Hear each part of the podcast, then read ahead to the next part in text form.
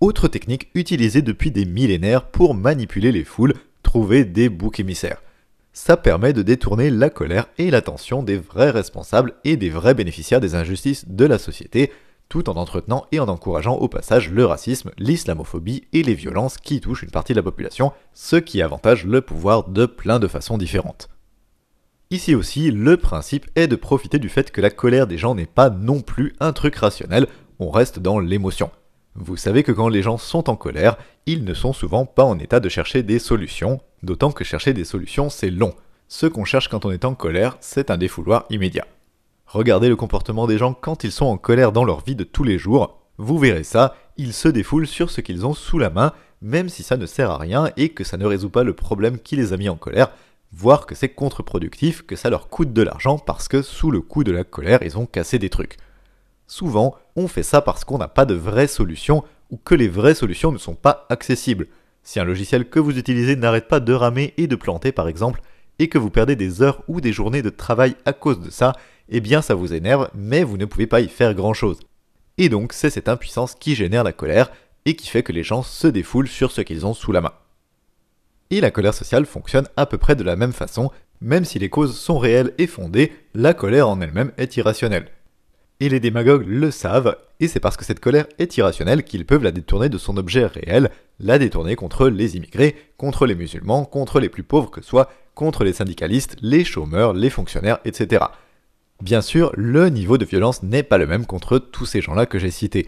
Là où les syndicalistes sont critiqués et impopulaires parmi une partie de la population, les musulmans sont régulièrement agressés, voire tués.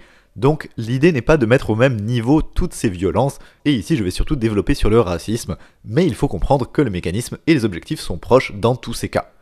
La colère sociale et la rage qu'on ressent tous et toutes face à la société injuste actuelle, normalement elle devrait se tourner contre les vrais responsables, la classe politique, les capitalistes, le patronat. Sauf qu'on ne peut pas. On ne peut pas parce que tous ces gens-là, ils sont protégés derrière 15 rangées de CRS surarmés et ultra-violents, et ensuite par l'armée. Donc, on ne peut pas aller les chercher pour leur demander de compte, ou au moins c'est pas facile. Par contre, l'exutoire qu'on nous donne, les immigrés, les musulmans, etc., tout ça c'est des défouloirs super accessibles parce qu'on croise ces gens-là tous les jours et souvent à des moments où ils sont isolés et donc en situation de vulnérabilité. C'est pas pour rien que les islamophobes s'acharnent tout particulièrement sur les femmes musulmanes. C'est de la lâcheté bien sûr, et ça sert à pointer un défouloir qui va être perçu comme plus vulnérable que les hommes. Bref, ces boucs émissaires désignés, ça va être des gens qu'on croise partout, tout le temps, et qui en plus ont le malheur très souvent d'être reconnaissables comme des éléments extérieurs, entre guillemets, par exemple du fait de leur couleur de peau. Tout à l'heure, je parlais des effets néfastes du patriotisme, et notamment du fait qu'on va se sentir plus facilement solidaire avec des gens qui sont français, et eh bien ça marche aussi dans l'autre sens, on va se sentir instinctivement moins solidaire de gens qu'on perçoit comme extérieurs et comme différents. Du coup, les gens qui sont perçus comme différents, comme extérieurs, on va plus facilement les accepter comme responsables de nos malheurs et comme boucs émissaires que des gens qui nous ressemblent, entre guillemets, même si c'est évidemment complètement absurde et basé sur rien du tout d'autre que des préjugés et du racisme. Mais ce racisme est malheureusement très répandu dans la société, et c'est pour ça que c'est en priorité contre les sans-papiers, les Roms ou les musulmans que le pouvoir attise la haine, parce qu'ils vont être plus facilement acceptés comme boucs émissaires. Le résultat de tout ça, c'est la violence raciste quotidienne que subissent les non-blancs et non-blanches, les nombreuses agressions racistes, islamophobes, etc., qui vont jusqu'aux attentats commis par des suprémacistes blancs et jusqu'aux meurtres commis par la police. Et même quand il n'y a pas de violence directe, le défouloir continue de fonctionner même à plus petite échelle, même de loin, même si c'est que pour en dire du mal. Hein, toutes les conversations entre racistes qui discutent de la délinquance des étrangers et du fait qu'ils en ont ras-le-bol parce qu'il y aurait supposément trop d'immigration, ça aussi, ces discussions aussi, elles servent d'exutoire. Et tout ça présente plein d'avantages pour le pouvoir et ça sert plusieurs objectifs à la fois. D'abord, le plus évident, comme je l'ai dit, ça permet de détourner la colère du peuple des vrais responsables, hein, les capitalistes et le pouvoir politique, en lui donnant un défouloir et un bouc émissaire accessible. Bah oui, parce que si l'injustice de la société, c'est au moins un peu la faute des musulmans, des roms, des migrants, etc., eh bien c'est forcément un peu moins la faute des gens qui sont au pouvoir, mécaniquement. L'extrême droite est d'ailleurs très forte pour ça. Par exemple, Manuel Valls, quand il était ministre de l'Intérieur, pour justifier le démantèlement d'un campement de Roms qui se trouvait dans une zone déjà pauvre, avait dit, je cite, qu'il ne faudrait pas ajouter de la misère à la misère. Cette formule, elle est bien dégueulasse, et ici encore, c'est une mise en concurrence des pauvres entre eux. Ça sous-entend que ce seraient les étrangers pauvres qui seraient responsables de la pauvreté des Français pauvres, alors qu'évidemment ce n'est pas le cas, il suffit de regarder les statistiques de la répartition des richesses en France pour se rendre compte que le fric il a été pris par les Français riches et pas par les étrangers pauvres. Autre exemple très parlant sur la question de la mise en concurrence des travailleurs par exemple, vous savez que le patronat met en concurrence les travailleurs pour faire baisser les salaires et attaquer les conditions de travail, eh bien l'extrême droite explique que cette mise en concurrence se ferait surtout par l'immigration. Ce qui est déjà faux, hein, le patronat met en concurrence tout ce qu'il a sous la main et met déjà en concurrence les Français entre eux, mais surtout l'intérêt de ça, c'est que la colère des Français pauvres contre la mise en concurrence va se tourner contre les immigrés pauvres, donc en fait contre d'autres victimes de cette mise en concurrence, et pas contre celles et ceux qui l'organisent, c'est-à-dire le patronat. Du coup, le résultat concret de ça, c'est que ça va en fait protéger les vrais responsables en détournant la colère, et en même temps diviser toujours plus les travailleurs en les montant les uns contre les autres. Ce qui revient en fait, au final, à entretenir cette concurrence contre laquelle ils prétendent lutter. Alors que le seul moyen de lutter efficacement contre la mise en concurrence, ce serait évidemment au contraire la solidarité entre tous les exploités contre tous les exploiteurs, ce que le pouvoir veut à tout prix éviter. Ensuite, pointer des boucs émissaires, ça permet aussi de détourner l'attention de certains sujets délicats pour le pouvoir et les capitalistes vers d'autres sujets moins risqués. Ça leur permet en quelque sorte d'orienter le débat public d'une façon qui les arrange plus ou qui les gêne moins, comme vous préférez.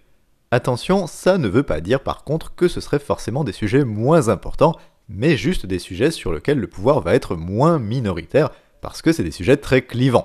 Quand il attise la haine contre les musulmans et les musulmanes, par exemple, peut-être que le gouvernement sera un peu minoritaire et pas mal critiqué, hein, qu'il aura genre 55% ou 60% de la population contre lui, mais ça n'a rien à voir avec le niveau de critique et d'hostilité qu'il se prendra si on parle de sujets économiques comme la réforme des retraites ou de la récente catastrophe industrielle de Lubrizol par exemple, où il sera ultra minoritaire et aura peut-être 80 ou 90% de la population contre lui. Et de plus, ces sujets gênent aussi beaucoup plus les capitalistes pour des raisons évidentes, donc mieux vaut qu'on parle d'autre chose. Enfin, dernière chose, mais très importante, ça permet d'entretenir le racisme de la société, ce qui est un objectif en soi pour le pouvoir. C'est super important ça, et c'est souvent sous-estimé ou caché sous le tapis d'ailleurs, par beaucoup de gens qui considèrent que le racisme, l'islamophobie, etc., ce ne serait qu'une diversion entre guillemets, un sujet accessoire, or c'est pas le cas. Pour le pouvoir, il faut que la société reste raciste et que les non-blancs et non-blanches continuent d'être discriminés le plus possible et maintenus dans une situation de précarité extrême. Déjà parce que le capitalisme a besoin d'une main-d'œuvre encore plus précaire et plus corvéable que les blancs et blanches pauvres et prête à accepter les boulots que même les blancs et blanches pauvres refusent. C'est pour ça par exemple que l'État cherche à exclure les musulmanes de beaucoup de boulots en permettant aux entreprises d'interdire le foulard au travail ça sert à obliger les musulmanes à accepter des boulots encore plus précaires mais invisibles entre guillemets, style femme de ménage, que pratiquement personne ne veut faire. Pour fonctionner, le capitalisme a besoin de cette main-d'œuvre ultra précaire et discriminée. Ensuite, le racisme sert aussi au pouvoir à diviser les pauvres entre eux et les hiérarchiser. Les discriminations des musulmans pauvres, des arabes pauvres, des noirs pauvres, etc. bénéficient en fait aux blancs, y compris aux blancs pauvres, ça augmente un peu les chances des blancs pauvres d'obtenir un appartement ou un emploi. Ben oui, si les noirs, les arabes, les musulmans, etc. sont discriminés à l'embauche et au logement, eh bien mécaniquement, c'est les blancs qui en bénéficient indirectement et qui ont plus de chances d'obtenir ça. Attention, ça ne veut pas dire que la vie des blancs et blanches pauvres deviendrait facile ou enviable d'un coup, hein, mais elle est un peu moins pire entre guillemets, parce qu'on maintient une partie de la population encore plus dans l'exclusion et encore plus dans la précarité qu'eux. Autrement dit, tout ça permet en quelque sorte au pouvoir de diviser et de hiérarchiser les pauvres entre eux et d'apaiser un peu une partie des pauvres en attaquant encore plus violemment une autre partie. Donc cet aspect-là est super important à comprendre, le racisme et ses variantes comme l'islamophobie sont des objectifs en eux-mêmes pour le pouvoir et la classe dominante, et c'est d'autant plus important et urgent de les combattre pour nous et pour notre camp social.